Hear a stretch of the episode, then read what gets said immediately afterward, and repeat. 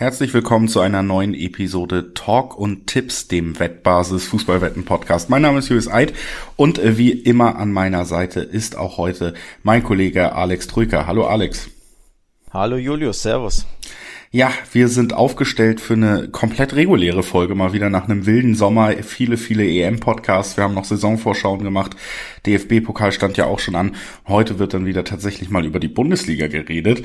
Und zwar Spiel für Spiel. Und ähm, normalerweise ist ja der Ablauf, dass wir auch noch internationale Topspiele reinnehmen, aber diesmal haben wir gesagt, zum Start der Bundesliga wollen wir wirklich alle neun Spiele da mal durchgehen, uns auf die Bundesliga fixieren.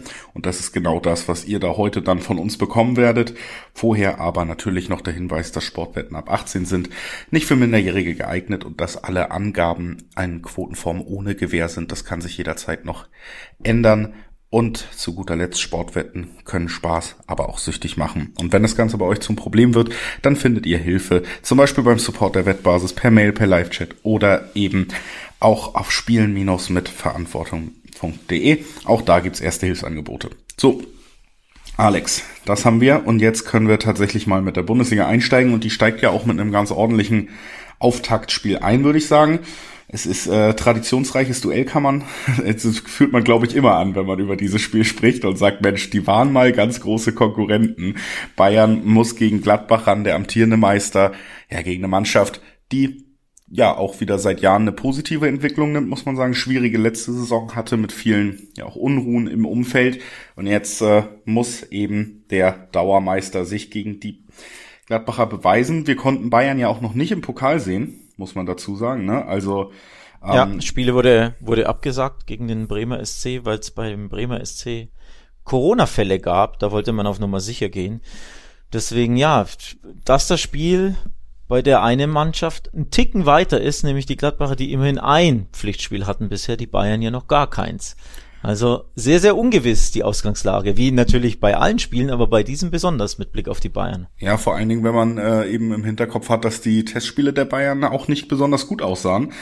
Äh, eins davon war übrigens gegen Gladbach, das hat man 2-0 verloren. Also da wäre der erste Gradmesser tatsächlich sogar Richtung Gladbach ausgeschlagen. Und ich glaube tatsächlich, was man so ein bisschen festhalten kann, ist, dass es in diesem Duell enger wird als vielleicht irgendwann im Laufe der Saison, äh, im Verlauf der Saison. Also ich gehe schon davon aus, dass die Münchner stärker werden werden und ähm, dass man da dann im Herbst, äh, Winter, gerade im nächsten Jahr, wenn es dann richtig äh, drauf ankommt, zieht München ja eigentlich immer noch mal an.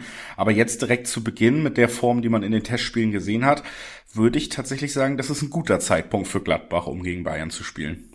Ja, absolut. Ähm, die Bayern unter Nagelsmann übrigens noch sieglos.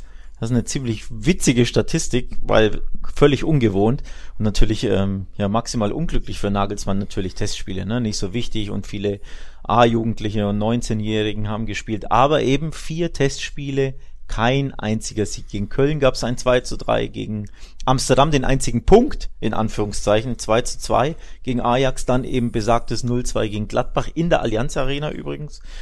Und zuletzt ein 0-3, klingt ziemlich scheppernd, ne? Ein 0-3 gegen den SSC Neapel. Dann wäre, wie gesagt, eigentlich das Pokalspiel angestanden, das dann abgesagt wurde. Also, so wirklich Selbstvertrauen haben die Bayern nicht und Nagelsmann muss aufpassen, dass er nicht auch das fünfte und damit dann endlich erste Pflichtspiel verliert oder zumindest nicht gewinnt. Und die Chancen dafür sind, wie du schon auch sagst, finde ich ziemlich gut. Ja. Und also mit äh, glattbarer Sicht natürlich, ne? Genau. Ich finde, das sieht man dann durchaus auch, ne, weil Bayern da einfach ein bisschen höher bewertet wird, als es normalerweise der Fall ist. Äh, 1,5, 1,6 sogar teilweise. Das ist ja irgendwie so, das sieht man relativ selten, wenn Bayern in der Bundesliga spielt. Meistens ist es nicht ganz so lukrativ. Ähm, das heißt, der Favoritentipp wäre hier sogar etwas, was sich vielleicht lohnen könnte, aber macht natürlich nicht so viel Sinn, wenn wir beide der Meinung sind, die gewinnen gar nicht am Ende oder die Chancen stehen sehr gut, dass sie nicht gewinnen. Und dann äh, wird es natürlich äh, noch deutlich spannender. Ne? Also auch die doppelte Chance mit Gladbach ist äh, noch eine durchaus spielbare Variante finde ich, äh, kann man durchaus drauf gehen. Ist doch auch ein schöner, direkt mal mutiger Tipp zu Beginn, das magst du ja auch. Ich sag einfach, Bayern gewinnt das Auftaktspiel nicht. Äh, Ob es dann unentschieden oder ein Sieg sogar Gladbach wird. Gefällt mir tatsächlich mega gut, weil äh, ich glaube, die Topquote hat B-Win mit 2,60 auf die doppelte Chance 1x, also Gladbach gewinnt oder unentschieden. Finde ich wirklich mega lukrativ. Nochmal, die Bayern unter Nagelsmann noch ohne Sieg überhaupt. Da finde ich eh die 1,60, ähm, die es auf die Bayern gibt, jetzt nicht so super lukrativ, denn nochmal, sie spielen ja auch in Gladbach, also nicht mal zu Hause. So. Das ist das eine. Das andere ist, die Bayern haben natürlich, ähm, ja, wissen nicht, wo sie stehen, das, das sowieso, aber haben auch das ein oder andere Problemchen, vor allem in der Abwehr. Ähm, jetzt ist Pavard beispielsweise verletzt, hat sich im Training gestern, glaube ich, ähm, irgendwie was zugezogen, fällt drei, vier Wochen aus. So. Also da fehlt ja schon mal dein etatmäßiger Rechtsverteidiger in der Abwehr. Hast du Upamecano neu, dann muss man gucken, mit wem bildet er das Pärchen. Alaba ist ja weg, Boateng ist weg, über, übrigens noch vereinslos. Wenn man äh, Abwehrprobleme hat, könnte man den wieder verpflichten, Jerome Boateng, aber machen sie natürlich nicht. Es heißt, es könnte Nianzou starten neben Upamecano, also eine völlig durchgewürfelte ähm, Abwehr dann. Auch äh, Alfonso Davis, der Linksverteidiger, ist auch noch verletzt. Also Bayern hat enorme Abwehrprobleme on top zu dem eben, dass sie nicht wissen, wo sie stehen. Von daher spricht für mich nicht so super viel da direkt auf Bayern zu tippen. Vor allem spricht aber dafür einiges dafür, dass sie Gegentore kassieren werden, zumindest eins. Das bringt uns dann auch einen Schritt weiter, dass man sagt, okay, beide treffen vielleicht oder nur auf Gladbach trifft. Kann man ja auch tippen, beispielsweise bei DB Win. Also da gibt's einige Optionen, ähm, die ich interessant finde. Ja, kann ich durchaus äh, teile ich, geht ja auch in eine ähnliche Richtung wie meine Einschätzung. Ich glaube auch, das könnte ein spannendes und äh, ansehnliches Auftaktspiel werden, auf das wir uns freuen können am Freitagabend. Und dann Samstag geht's natürlich jetzt erstmal mit, sagen wir mal, vielleicht erstmal kleineren Namen so ein bisschen weiter. Bielefeld gegen Freiburg, erstes Spiel, wo man auch sagen kann, ja, vielleicht äh, Augenhöhe, also zumindest äh, relativ gleich bewertete Siegchancen auch hier. Da muss man natürlich trotzdem sagen, Bielefeld nur ein Jahr wieder in der Bundesliga und letztes Jahr, ich glaube auch, das kann man sagen, wäre so einer der Mannschaften, wenn die Traditionsclubs da nicht so komplett abgestürzt werden, dann wäre es richtig schwer geworden. Wir zählen sie ja in diesem Jahr laut unserer Saisonvorschau durchaus auch zu den Abstiegskandidaten. Freiburg ist da natürlich schon ein bisschen seriöser und länger in der Bundesliga aufgestellt. Ich ähm, glaube tatsächlich, dass äh, Bielefeld wird im Laufe der Saison äh, spannender werden, weil die eben viele junge Spieler mit Potenzial verpflichtet haben und das könnte sich durchaus tragen. Ich glaube aber, das braucht ein bisschen Zeit und deswegen könnte ich mir eben hier in diesem Aufeinandertreffen würde ich die Favoritenrolle doch noch nach Freiburg schieben. Tatsächlich, Favoritenrolle sogar. Ja, wenn du einen haben willst. Ne? Also ist jetzt nicht so, dass ich sag, das ist das beste Spiel oder klarste Spiel, wo man einfach sagt, der gewinnt, der verliert. Aber wenn, wenn du einen haben willst von mir, dann würde ich doch auch Richtung Freiburg tendieren. Ja. Also die Wettanbieter geben dir bezüglich der Favoritenrolle äh, zwar recht, aber es ist natürlich knapp. Also 2,55 ist der Schnitt auf den Freiburg-Tipp. 2,90 haben die Bielefelder. Das ist eine ziemlich lukrative Quote für einen Heimsieg am ersten Spieltag, wenn ja keine Mannschaft überhaupt weiß, wo sie steht. Kann man sich überlegen, für mich ein sehr, sehr schwer zu tippendes Spiel. Also das ist eines dieser Spiele zum Auftakt, ja sowieso Spiele noch schwerer zu tippen als sonst, aber das ist eines dieser Spiele, wo du gut und gerne für mich eine Münze werfen kannst. Ich kann mir da alles vorstellen. Ähm, also ich kann mir einen Bielefeld, knappen Bielefeld-Heimsieg vorstellen, kann mir einen unentschieden 0-0-1-1 vorstellen und einen knappen Freiburg-Sieg. Das heißt, ich werde mich vom Dreiweg fernhalten, wie du dir denken kannst. Ist mir tatsächlich zu heikel. Was ich eher glaube, ist, dass wir recht wenig Tore haben. Also sprich, unter 2,5 Tore ist etwas, was ich mir ähm, sehr gut vorstellen kann. Oder eben, dass du sogar sagst, beide Teams treffen nicht, da gibt's dann Zweierquoten drauf, auch ziemlich interessant. Also ich glaube an, an ein enges Spiel auf Augenhöhe, Ausgang ungewiss. Ja, ich denke, das ist tatsächlich schon eine sehr, sehr schöne Zusammenfassung von dem, was uns da im ersten Samstagsspiel erwarten wird. Und deswegen würde ich tatsächlich auch sagen, können wir relativ schnell den nächsten Sprung zum Spiel machen. Ja, Spielansetzer, was muss man sagen? Also für Fürs äh, Tippen ist es dann ja manchmal zum Beispiel nicht so relevant, aber rein vom Klang her sind da auch schon ein paar Partien angesetzt, die sich nicht so äh, nach Hype anhören auf den ersten Blick, muss man ehrlich sagen. Da würde ich auch Augsburg gegen Hoffenheim zuzählen. Also ähm, das ist das nächste Duell, über das wir sprechen wollen. Die Augsburger spielen gegen die TSG aus Hoffenheim. Beides ähm, ja Mannschaften, die auch eine durchwachsene letzte Saison gespielt haben. Augsburg musste ja der relativ spät in der letzten Saison noch den Trainer gewechselt, geht jetzt mit Weinziel in die erste volle Saison. Auf der anderen Seite hast du dann ja immer noch äh, an der Seitenlinie, der hm, ja, sich auch jetzt mal beweisen muss. Die letzte Saison war natürlich auch durch Verletzung, Corona-Erkrankung bei der TSG immer wieder geprägt, aber ich bin schon der Meinung, noch ein, wenn man noch mal so eine Saison spielt, dann wird er nicht mehr Trainer bei der TSG sein. Also er ist jetzt schon auch gefragt, mehr abzuliefern als im letzten Jahr, ne? Gebe ich dir recht. Ich glaube auch, dass die letzte turbulente Saison sollte er nicht nochmal hinlegen, sonst wird's wird's schwierig, ähm, dass er über die Saison hinaus bleibt oder beziehungsweise sogar die Saison zu Ende coachen darf. Ich würde jetzt aber nicht unbedingt davon ausgehen, dass sie schlechter sind als letztes Jahr. Also ich erwarte eigentlich, dass sie eher ein bisschen konstanter spielen, ähm, das ein bisschen besser machen und ich warte, äh, erwarte ein bisschen tatsächlich, dass, sie, dass der Start gelingt jetzt in Augsburg. Also ich habe hier tatsächlich eher die Hoffa, Hoffenheimer auf dem Zettel, was den Sieg betrifft. Zwei, drei, äh, 220er Quoten gibt's da in der Spitze auf Hoffenheim. Das finde ich schon mal ziemlich interessant. Natürlich ist auch das ein Spiel, das kann wieder in jegliche Richtung gehen und das Unentschieden halte ich auch für sehr, sehr, sehr wahrscheinlich. Aber aufgrund der Quote, die ist so lukrativ, dann neige ich wirklich zum Hoffenheim-Tipp. Ja. Ja, verstehe ich. Äh, ist tatsächlich auch so ein bisschen wieder diese Mischung aus, ähm, man tendiert, tendiert eh dahin und dann ähm, scheint das auch äh, von den Zahlen her Sinn zu machen. Ne? Aber äh, teile ich auf jeden Fall. Für mich sind sie auch klarer Favorit hier ja auch trotzdem noch. Ne, das siehst du. Augsburg liegt äh, deutlich weiter hinten, auch bei den Zahlen und äh, vor allen Dingen ähm, dann die Auswärtsmannschaft trotzdem noch klarer Favorit im direkten Vergleich. Heißt natürlich aber auch immer, dass ein Unentschieden für relativ gut möglich gehalten wird, was ich nachvollziehen kann, weil Hoffenheim eben die Anlagen hat, so gut zu spielen, Augsburg zu schlagen, aber zumindest in der Vergangenheit auch so gerne gewackelt und Wundertütenfußball gespielt hat, dass sie vielleicht auch immer für ein Gegentor gut sind, kann man, glaube ich, auch auf dem Zettel haben, dass man vielleicht sonst sagt, vielleicht äh, ja, gewinnt Hoffenheim sogar, aber dass sie ein Gegentor kassieren, ist auch nicht ausgeschlossen. Für dann beide Mannschaften schießen ein Tor. Finde ich, finde ich auch deswegen gut, weil beide im Pokal ziemlich Probleme hatten. Beide kamen weiter. Die Hoffenheimer haben gegen Viktoria Köln, äh, in Viktoria Köln 3 zu 2 gewonnen und die Augsburger 4-2 in Greifswald. Also beide Spiele torreich gegen unterklassige Teams und beide haben auch zwei Gegentore kassiert.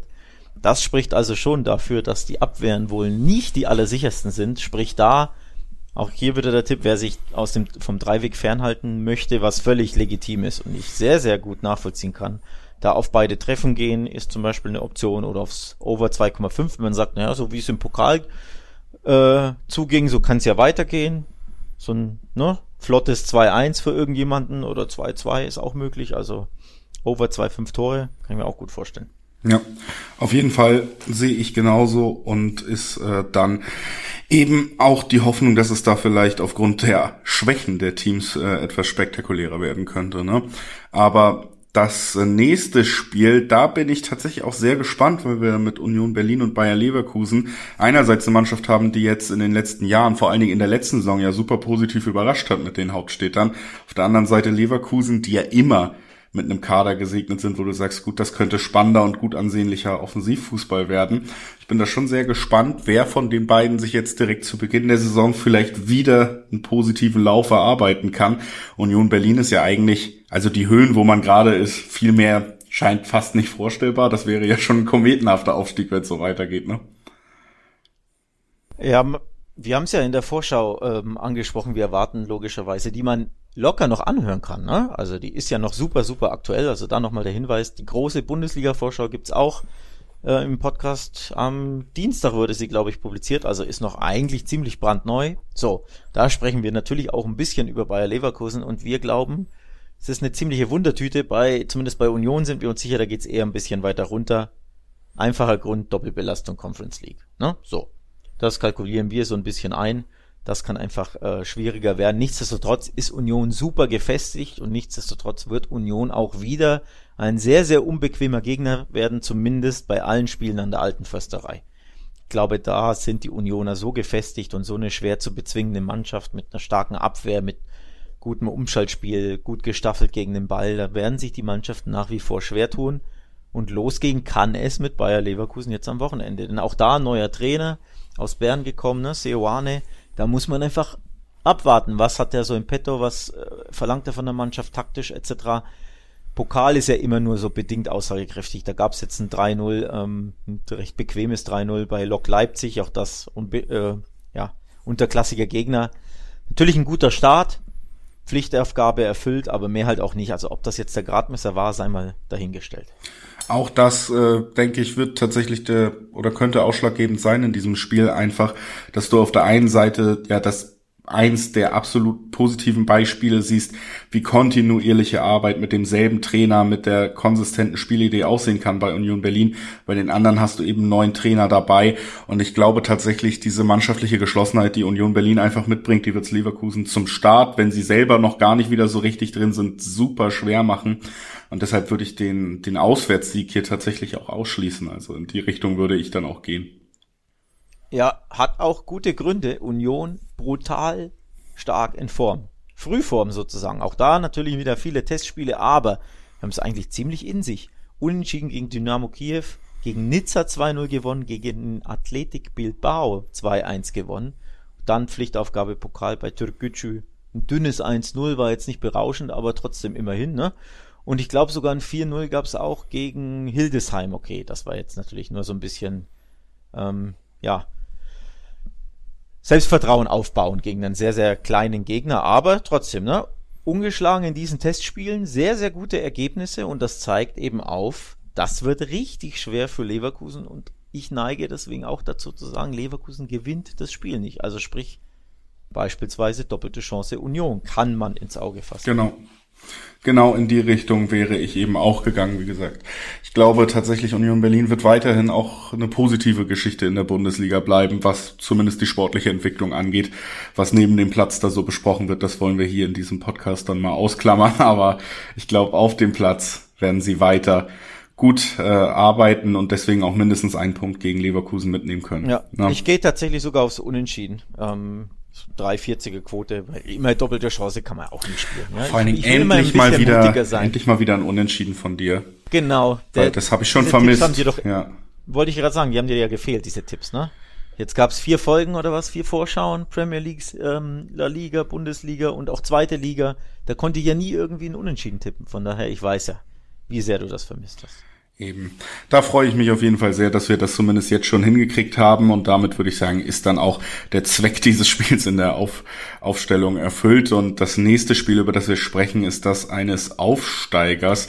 Kräuter Fürth muss nach Stuttgart. Stuttgart letztes Jahr Aufsteiger und ähnlich wie Union Berlin würde ich sie auch zu den positiven, positivsten Überraschungen sogar zählen. Also die haben auf jeden Fall auch eine gute Saison gespielt, die Stuttgarter. Auf der anderen Seite Kräuter Fürth, wo wir beide am Ende ja sogar überrascht waren, dass sie aufgestiegen sind. Also das hat sich ja auch erst so wirklich am letzten Spieltag äh, rauskristallisiert. Äh, Holstein Kiel hatte eigentlich die besseren Karten im Aufstiegskampf bis zum letzten Spieltag und dann hinten raus wurde es sehr wild und Kräuter Fürth ist auf einmal Bundesligist.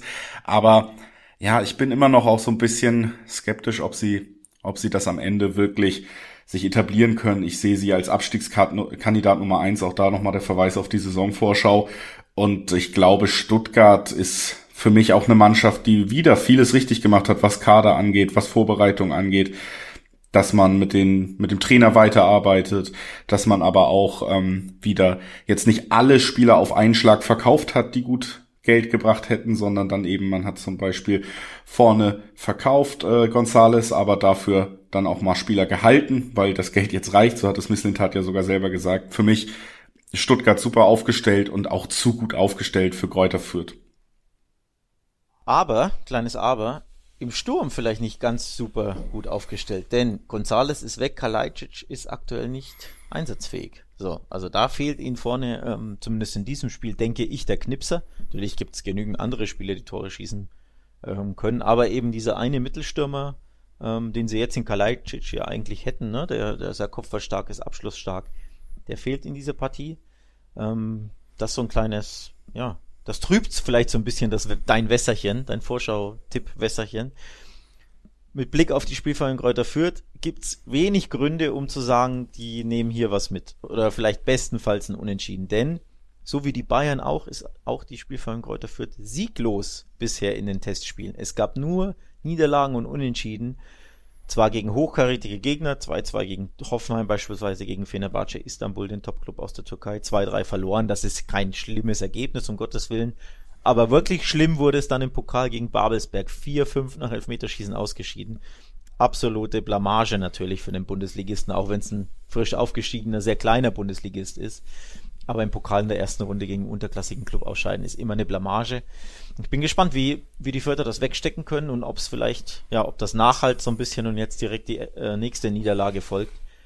Denn wirklich Spiel, äh, viel spricht nicht für den Tipp auf, auf Fürth, das muss man schon zugeben. Ja, und ich glaube tatsächlich auch dieses Pokal aus tut da nochmal besonders weh, weil du eben, wenn du was erreichen willst, dann brauchst du auch wirklich einen Lauf. Ne? Du brauchst positive Stimmung überall, die dann vielleicht auch tatsächlich mal ein bisschen was auffängt, was an individueller Qualität im Kader fehlt. Und wenn du direkt mit so einem ja eher Nackenschlag reinstartest, dann könnte sich das tatsächlich auch rächen. Und am Ende muss man da einfach zusammenfassen, gibt's hier für mich tatsächlich dann auch wirklich den klaren Favoriten mit Stuttgart. Und äh, das ja sogar auf den ersten Blick nur, wenn man sagt, äh, die Stuttgarter gewinnen schon ein interessanter Tipp heute. Also den kann man auf jeden Fall, glaube ich, angehen. Was ich interessant finde, ist tatsächlich, ähm, dass beide nicht treffen. 2,55 ist da die Topquote.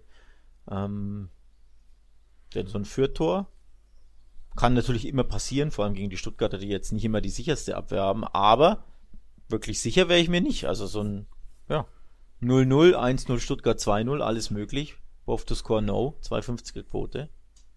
Klingt gut. Finde ich auch. Das ist auf jeden Fall noch eine spannende Info, würde ich auch auf jeden Fall unterschreiben.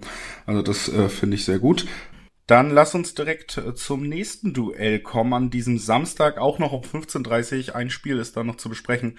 Es ist Wolfsburg gegen Bochum. Und da haben wir ja einen Kandidaten, den du als sehr wackelig als Trainer empfindest, mit Marc von Bommel bei Wolfsburg. Und tatsächlich hat sich ja auch im Pokal abgezeichnet. So richtig rund will da noch nicht alles laufen.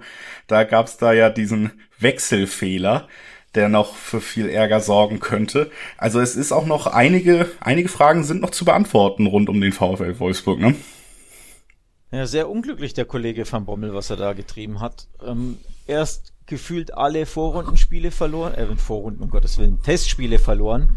Auch da, ne, richtig schlecht, äh, ähm, ja, in die Saison gestartet, hätte ich fast gesagt, trifft ja so nicht zu, aber richtig, äh, richtig schlechte Testergebnisse. 1-4 gegen Lyon beispielsweise, dann gegen die Champions League Teilnehmer Monaco und Atletico 1-2 Niederlagen. Also das sorgt nicht schon unbedingt für ja, sehr viel Selbstbewusstsein so im Verein und auf äh, viel Zuversicht und dann gewinnst du wenigstens in Münster ähm, 3 zu 1, was ja ein positives Ergebnis ist.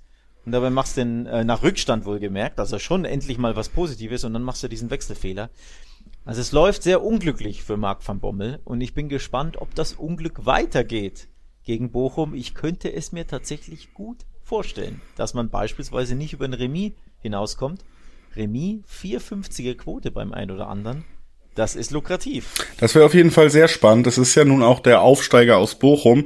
Also bei anderen Partien wäre ich äh, deutlich mehr noch der Meinung, dass die Misere von Wolfsburg direkt weitergeht. Hier ist natürlich auch die Frage ein bisschen, ob der Gegner das wirklich ausnutzen kann, dass der Favorit oder vermeintliche Favorit schwächelt, aber die Qualität im Kader von Wolfsburg ist natürlich nochmal deutlich höher als die von Bochum. Ich ja, Bochum wird mir fast ein bisschen überschätzt, weil man oft guckt, dass sie gar nicht so weit unten wie zum Beispiel Kräuter Fürth und dann noch Bielefeld oder so angesiedelt werden.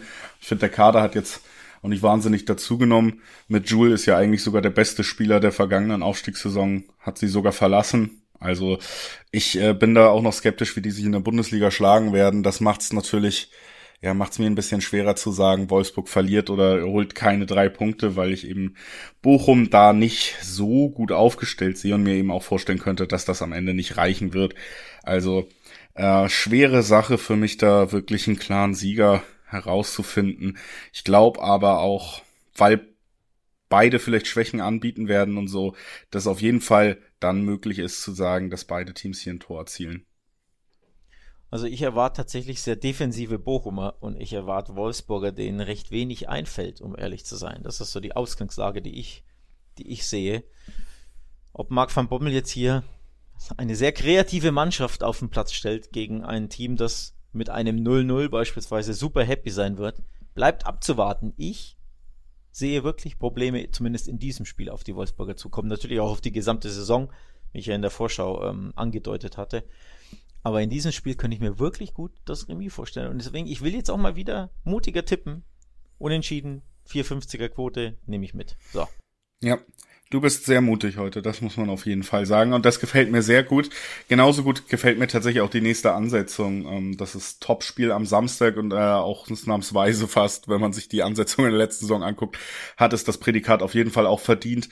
Ähm, äh, Dortmund gegen Frankfurt, damit zwei der Mannschaften, die auf jeden Fall in den letzten Jahren für teils spektakulären Fußball standen, Mannschaften, ja, die in der jüngeren Vergangenheit auch durchaus Duelle hatten, die in beide Richtungen ausgegangen sind. Wir haben letztes Jahr hatte ja erst Frankfurt die Nase vorn und hat dann auch das direkte Duell gewonnen und eigentlich war das ja schon fast der Sieg Richtung Champions League. Dann haben sie es hinten raus noch verspielt. Dortmund hat sich den Champions League Platz der Eintracht noch sichern können. Also da steckt tatsächlich eine Menge hinter, hinter diesem Duell und auch, wie gesagt, einfach von der Spielidee für die oder Spielphilosophie für die beide Vereine stehen wollen, sogar unabhängig, ob jetzt neue Trainer dabei sind oder nicht, ist das einfach ein attraktives Duell, auf das ich mich freue.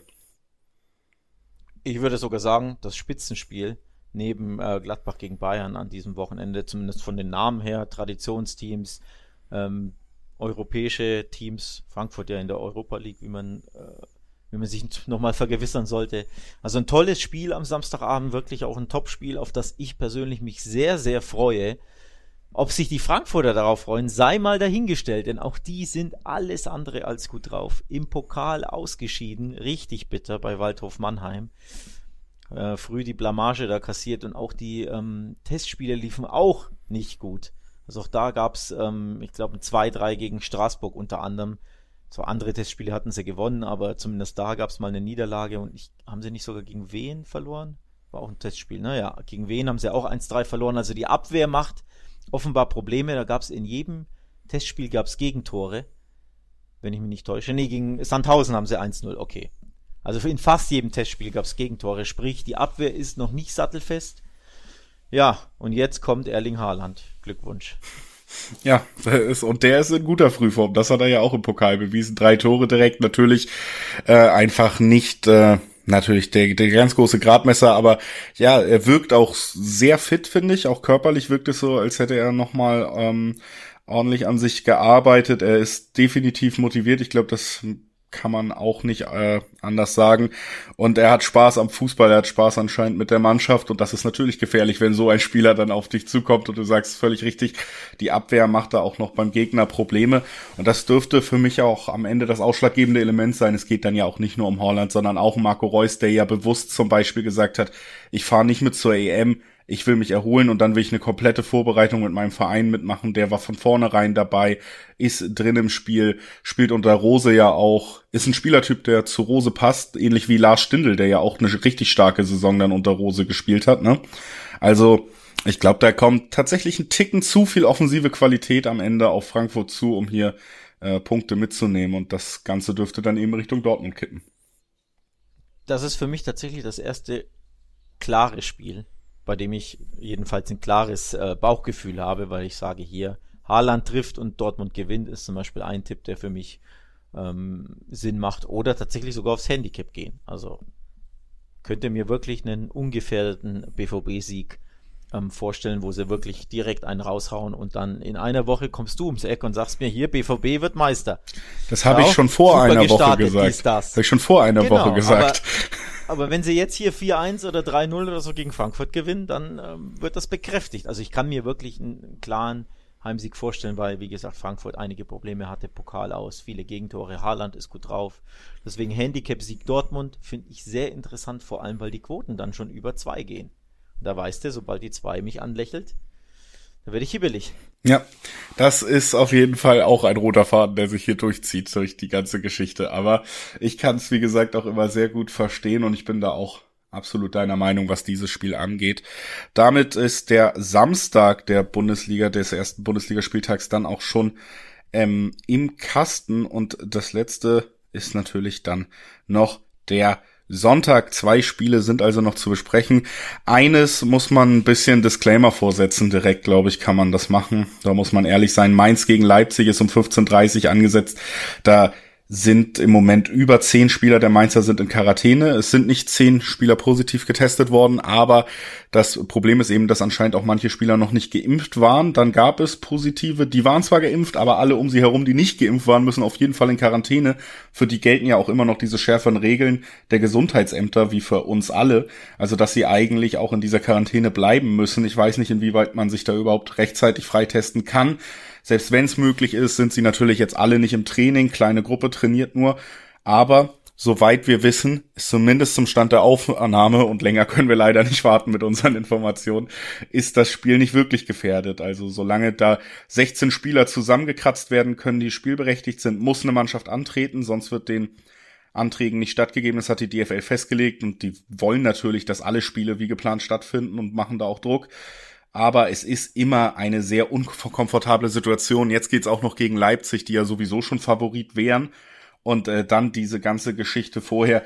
Das Spiel wird wahrscheinlich stattfinden, aber es wird mit einer Mainzer Mannschaft stattfinden, die nicht richtig trainiert hat vorweg, die ähm, auch Ausfälle haben wird. Auch das steht fest, wie viele halt nur noch nicht insgesamt, aber es werden Ausfälle dabei sein.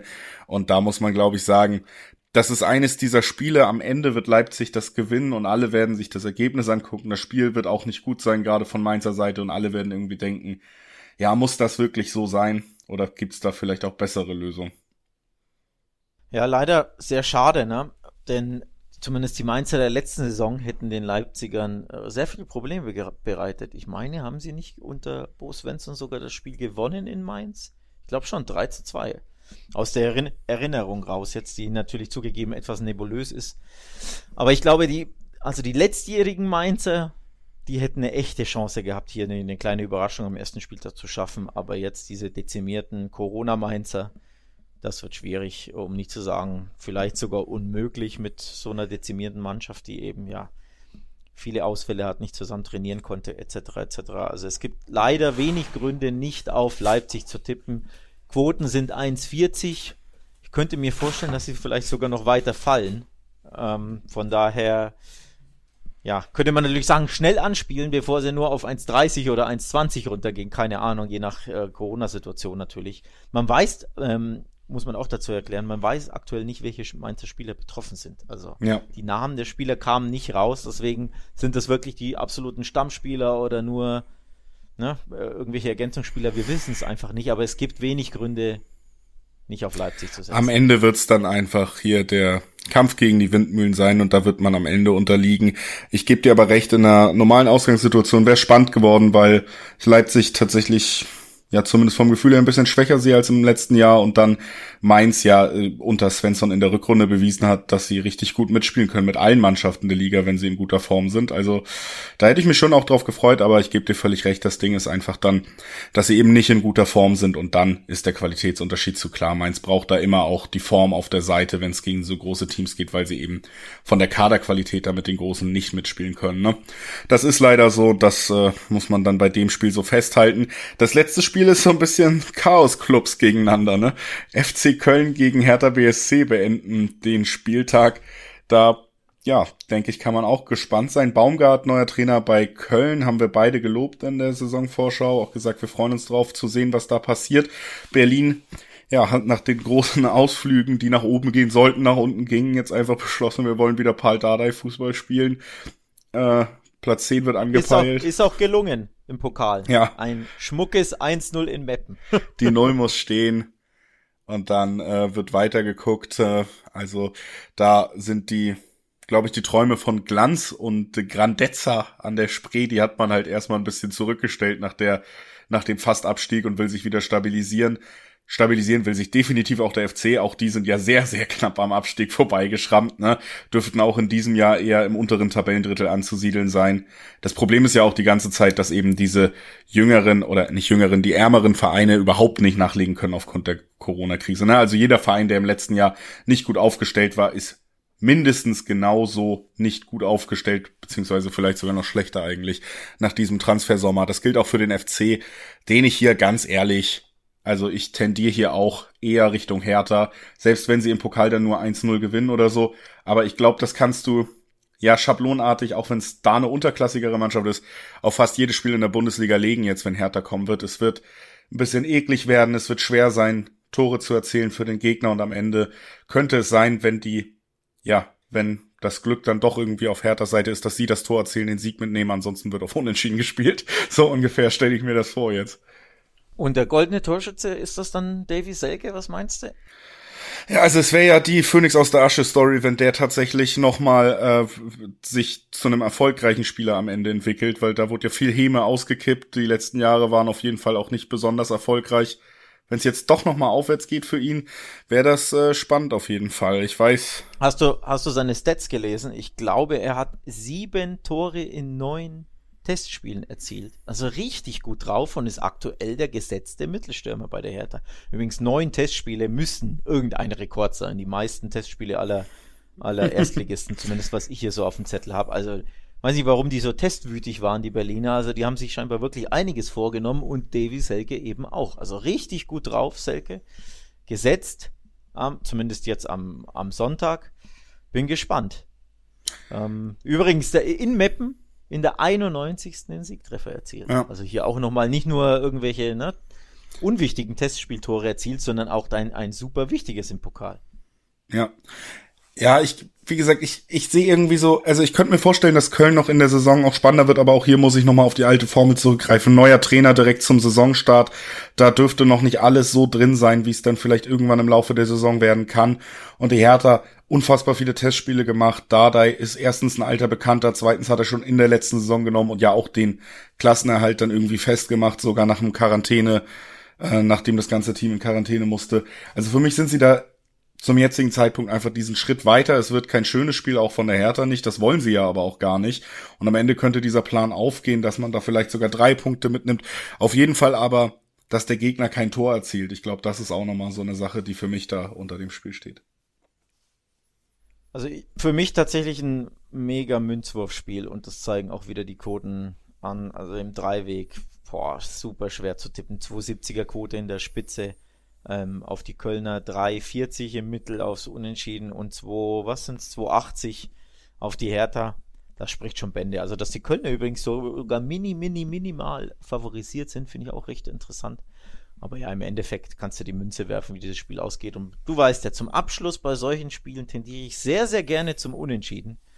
Einfach, ja, bei engen Spielen, bei denen du gar keine Ahnung hast, wie es ausgeht. Why not unentschieden tippen? Das ist doch schön, das ist doch auch schön, den, den Kreis quasi am Ende so einer Folge immer nochmal zu schließen, zu sagen. Und wie gesagt, also für mich spricht auch natürlich viel dafür, wenn wenig Tore, vielleicht sogar gar keine Tore fallen, dann ist ein Unentschieden immer in Reichweite für beide Mannschaften. Also bin ich auf jeden Fall auch nicht abgeneigt und kann ich äh, verstehen, wo die Faktoren für diesen Tipp herkommen. Und damit haben wir dann die neun Spiele mal vorbesprochen. Es war mal wieder das klassische Format von unserem Podcast und das wird natürlich jetzt auch so weitergehen, sowieso immer zum Wochenende. Wenn es eine englische Woche geben sollte, dann natürlich auch da im Vorweg. Also wir wollen immer für euch da sein, wenn äh, Liga Spiele, Ligaspieltage anstehen und wenn das dann mal auf dem Mittwoch ist, dann bekommt ihr natürlich am Montag von uns schon die Infos. Auch das gilt genauso wie für die europäischen Wettbewerbe, wenn die anlaufen. Auch da gibt's dann noch die Folgen zu den Partien. Aber im Moment erstmal standardmäßig kann man euch sagen, wir hören uns nächste Woche zur selben Zeit wieder mit den nächsten, mit dem nächsten Ligaspieltag. Da werden wir dann auch wieder über den deutschen Tellerrand hinausblicken in die anderen Top-Ligen mit in die Top-Spiele, ne? Und das äh, ist dann erstmal die Aussicht. Bis dahin kann man natürlich immer noch nahelegen. Schaut auch mal auf der Website vorbei, guckt euch da um. Wie immer viele, viele Vorberichte, Infos und auch weiterführende Sachen, die wir dann vielleicht aufgrund des Formats nicht immer komplett abgebildet haben hier. Kontakt arbeiten wir auch noch schnell hinten ab. Ihr könnt an podcast.wettbasis.com schreiben. Das ist die Mailadresse genauso wie natürlich auch bei Instagram und bei Twitter euch melden. Auch äh, da unter den bekannten Accounts. Und wir würden uns damit verabschieden, würde ich sagen, Alex. Bis nächste Woche. Ciao, ciao. Tschüss.